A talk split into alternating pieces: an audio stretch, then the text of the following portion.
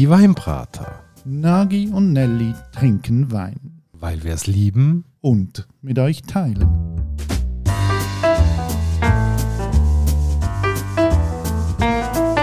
Hoi Nagi. Gianelli und hallo liebe Hörerinnen und Hörer zu einer weiteren Folge von den Weinbrater. Heute an einem sehr, sehr, sehr, sehr, sehr heißen Tag. Ja, ich glaube, wir müssen dich retten. Wie wär's mit einem Schluck Weissen? Ja, aber schön abgekühlt. Ja, ist gut. Ich würde sagen, da müssen wir ins Burgund. Uh, aber so viel Geld habe ich nicht, he, um so einen teuren Burgunder uns zu leisten. Ja, ich sehe schon, du hast unsere Vorbereitung ernst genommen für die Folge. Ähm, ja, nein, Entschuldigung, also wenn es ums Burgund geht, bist ja du der grösste Fan. Und so in den letzten paar Wochen muss ich mir ja von dir immer anhören, ah, in Burgund, alle Weine sind so teuer geworden, ich kann mir ja gar nicht mehr leisten, die bösen Spekulanten machen den Weinmarkt kaputt. Also, wenn einer frustriert ist ab dem Burgund, bist es ja du. Ja, ja, übertrieben wir. Ähm, etwas hat es natürlich. Es ist schon schöner gewesen, Burgund einzukaufen als jetzt gerade mit dem Preisniveau erreicht worden ist.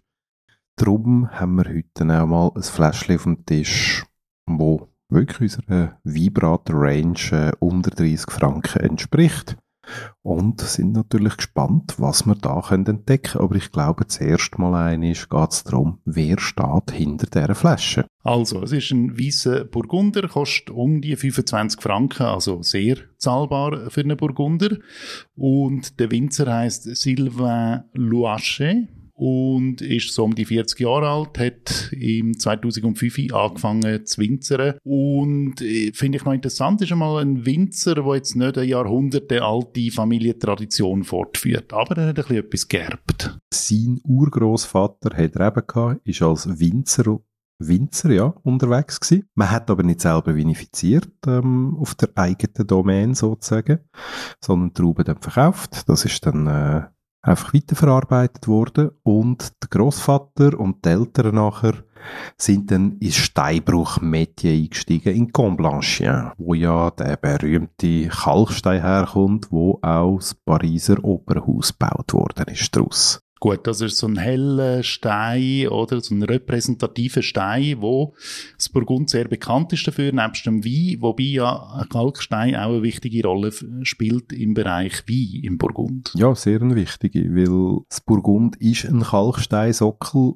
es gibt gewisse geschichtliche Quellen, wo aber ähm, zumindest steht, dass man früher sogar Erde auf die Kalksteinsockel aufgetragen hat, dort abgeladen hat, um können Trauben abpflanzen. Und ähm, der Kalkstein mit diesen beiden Traubensorten Pinot Noir und Chardonnay halt dermaßen harmoniert und sie so zum Ausdruck bringt im Gebiet von Burgund, wie das halt sonst nie auf der Welt soll möglich sein. Schauen wir mal, ob das da auf den Wein zutrifft, ob der von dieser ähm, Grundlage profitiert. Ich werde aber noch schnell auf einen anderen Aspekt eingehen.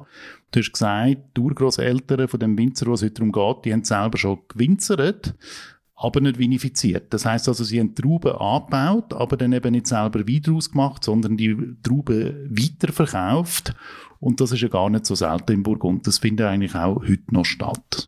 Ja, also heute sicher nicht mehr in dem Ausmaß wie ich sage jetzt zu den alten, ob es jetzt gute Zeiten gewesen sind, lassen wir mal dahingestellt. Ähm, aber zu den alten Zeiten ist das eigentlich Usus gewesen. Du hast Winzer gehabt und dann hast du Negociant gehabt. Und der Negociant, der ist dann ähm, entweder eben zum Winzer gegangen und hat Trauben gekauft und die dann nachher verarbeitet. Und dann ist das eine Maison-Abfüllung gewesen.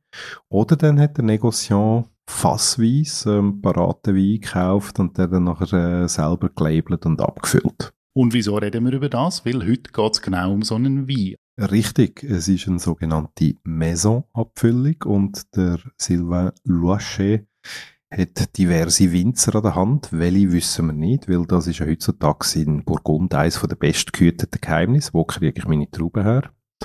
Man könnte sie ihm ja sonst abjagen und ähm, tut dort, äh, ich vermute jetzt mal, mit gewissen Vorgaben mit den Leuten zusammenarbeiten, wie er möchte, dass sie das abbauen, wenn das soll geerntet werden, wie der Anbau vonstatten soll gehen und so dann nachher eigentlich das Ganze aufzieht, bis er dann den Wein bei sich daheim im Keller hat und dort dann eigentlich fertig kann ausbauen. Jetzt finde ich, wir müssen noch schnell ein bisschen verorten, was ist das für ein Wein? Wir haben ja so verschiedene ähm, Qualitäten im Burgund, oder? Also die, berühmten grossen Weine, das sind Grand Cru, Premier Cru und dann gibt's aber auch noch andere Lagen, eben sogenannte Regionallagen, wo eben innen so ein bisschen auf der Basisqualität unterwegs sind. Ja, also kurz und knapp unterscheidet man vier Qualitätsstufen.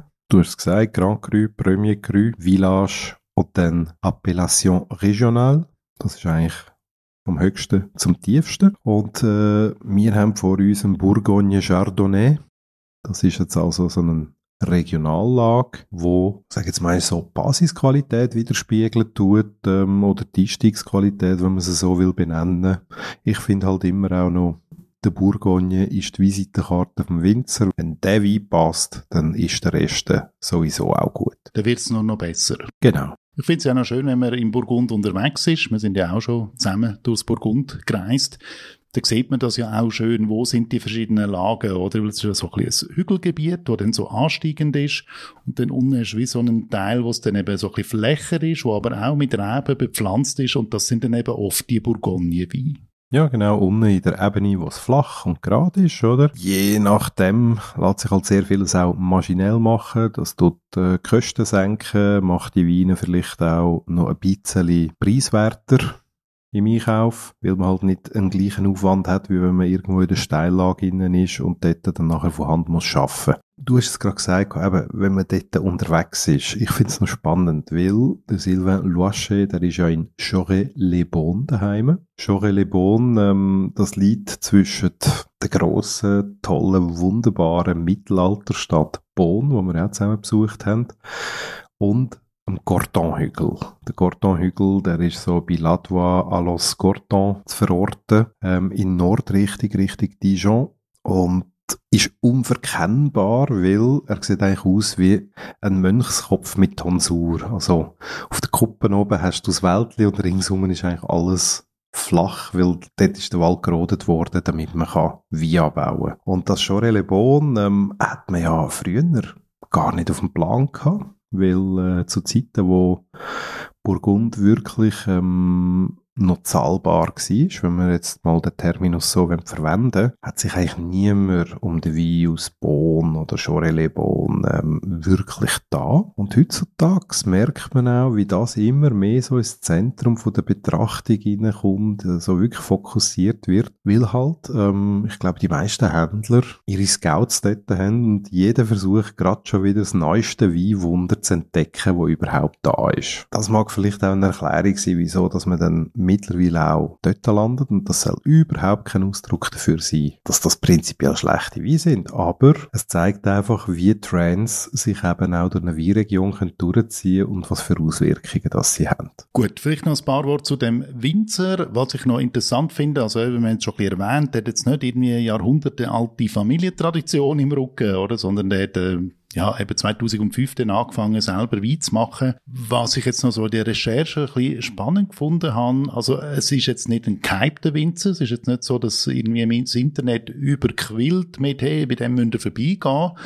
Und er selber wirkt auch jetzt nicht irgendwie sehr glamourös, sondern ja, wie so ein Handwerker für mich ein bisschen, so ein zurückhaltender, ruhiger, aufgeweckter Typ, aber jetzt nicht irgendwie ein Shootingstar oder so. Gut bodenständig, wie man eigentlich Burgunder so kennt. Ja, da haben wir auch schon andere Charaktere erlebt, aber das ist dann eine andere Geschichte. Ja, irgendjemand muss aus der Reihe tanzen, um die Regeln bestätigen. Ja, ich wirf mal einen Blick auf die Flasche. Klassische Burgunderflasche. Das Etikett, finde ich, ist sehr edel gemacht. Man sieht so ein bisschen grau, ähm, dunstig. So ein Burgunderschlössli. Ich nehme an, das ist sein Weingut, wo er den Wein dann keltert. Und ähm, in so einem silbrigen Band, das sich um die Flasche zieht, steht dann sein Name drin, so ein bisschen beige, schwarz, alles. Ja, ähm, ich finde es jetzt noch edel, so, es ist unaufgeregt, es ist jetzt auch nicht so eine super klassische Etikette, ich finde sie eigentlich recht modern zurückhaltend, also mal von dem her zu werten, finde ich sehr angenehm. Würde ich unterschreiben, wenn ich da drauf schaue. Gut, du kommst ja nicht raus im Design, aber im Wein ein bisschen besser und würde ich gerade sagen, bevor das ausartet, schwenken wir gerade zum Wein über. Du hast ihn schon in der Nase was schmeckst du, Nagi? Die Nase ist typisch. Ähm, weisse Blüten, es kommt ähm, ein, eine gewisse Fruchtigkeit über, der mich jetzt so ein bisschen an reife Bieren erinnert. Und am Gaumen ist er äh, relativ straff, ist jetzt aber auch nicht ewig da, wie ich das jetzt so von einem Bourgogne erwarten kann. Ist jetzt sicher ähm, nicht irgendwie der Überbourgogne, kann ich mir aber auch vorstellen, hat da damit zu tun, eben, wir haben es mit einer Maisonabfüllung zu tun, man hat verschiedene Winzer am Werk, verschiedene Zulieferer, ähm, vielleicht sind da unterschiedliche Lesezeitpunkte auch, wenn es regional unterschiedlich ist, wo dort äh, vielleicht Produktion auch nicht ganz so einfach machen. In Ordnung. Ja, also mich flasht der irgendwie nicht. Ich muss Ihnen sagen, es ist nichts falsch an dem Wein. Er ist nicht schlecht gemacht. Er ist nicht irgendwie negativ oder so, er hat keinen Fehler, aber wenn ich einen Schluck von dem trinke, mir fehlt irgendwie so ein bisschen etwas, was mich abholt. Irgendwie, wo ich so ein bisschen spüre, mal, da ist eine Philosophie dahinter, da ist eine Motivation dahinter. Mich dunkelt er einfach ein bisschen langweilig, ehrlich gesagt. Dass der Wein nichts hinterlässt, würde ich jetzt so nicht sagen. Es ist eine Basisqualität, es ist in Ordnung und ähm, das kann man auftischen. Wäre jetzt aber auch bei mir jetzt nicht gerade der erste Wein, den ich jetzt gerade würde ähm, en masse mir in den Keller legen. Ja, also ich also doch gern, wenn er noch so ein bisschen im Gaumen kleben bleibt und das habe ich bei dem auch nicht. Es ist irgendwie einfach recht ein flüchtiges Vergnügen. Oder man kann dort trinken und im Moment gerade ist äh, Stimmung und so, aber es bleibt so wenig zurück für mich. Ja, aber das am Gaumen kleben bleiben, das ist, nennt sich im Fall Länge vom Wein. Und Länge hängt effektiv auch mit der Qualität der Lage zusammen. Und die Länge oder das Klebenbleiben, wie du sagst, das kannst du von einem Bourgogne nicht immer erwarten. Es gibt Bourgognes, die abgefüllt werden, aber vielleicht abgestufte Weinanschlagen sind. Und dann kann das ein wahnsinniges Wow-Erlebnis sein, weil eigentlich etwas als regional, sag jetzt mal, abgefüllt wird, weil man es zu wenig gut für Kommunallage anschaut. Oder es gibt Betriebe, die wirklich schon seit Jahren perfekte regionale Lagen haben, die auch wirklich einen super Wein ergänzt. Und hier muss ich einfach wirklich sagen, eben, es ist normal, darauf zurückzukommen. Der Mann, der muss wahrscheinlich von drei oder vier Produzenten Trauben zukaufen, um den Wein zu machen. Und ich finde, mit dem Wissen im Hintergrund darf man sagen, das ist absolut okay. Ja, gut. Es fehlt ein bisschen der Referenzrahmen. Ich würde jetzt von dem Winzer gerne auch noch etwas höherklassiges probieren. Ich habe jetzt nicht das Gefühl, dass der nichts kann oder so aber jetzt der Bourgogne wäre jetzt für mich persönlich nicht das Eintrittsticket in seine Weinwelt. Und das habe ich wie andere Basisqualitäten schon ganz anders erlebt, wo die Basis mich derart abholt, dass ich wirklich finde, hey, wenn das schon so cool ist, wie ist denn quasi, äh, wie sind denn erst die anderen Weinlagen von einem gewissen Winzer? Der Effekt stellt sich jetzt auch bei mir nicht ein, aber ist okay, du beurteilst es anders. Ähm, ich werde nicht so happy mit dem heute Abend. Tut mir leid für dich, dass du jetzt ganz traurig im Eckeli hockst und deine geschundene Weinseele musst pflegen, aber du wirst es überleben. Ja, ich glaube, ich kann damit umgehen. Außerdem fahre ich morgen ins Tessin, da kann ich ja vielleicht dann alles kompensieren. ja, ist gut. Das wäre es für die heutige Folge. Äh, das Beste ist ja immer, wenn ihr selber den Wein mal probiert und äh, vielleicht meiner Meinung oder am Nagi seiner Meinung oder vor allem eurer eigenen Meinung sind und die uns auch mitteilen. Lasst uns wissen, egal wo, Instagram, Facebook, äh, schickt uns ein Mail, ähm, teilt uns einfach mit, wie es euch so geht. Und sonst hören wir uns einfach in 14 Tagen wieder und schauen, was wir dann auf dem Tisch haben. Bis dorthin, macht's gut, bis bald und tschüss Nagi. Ciao Nelly.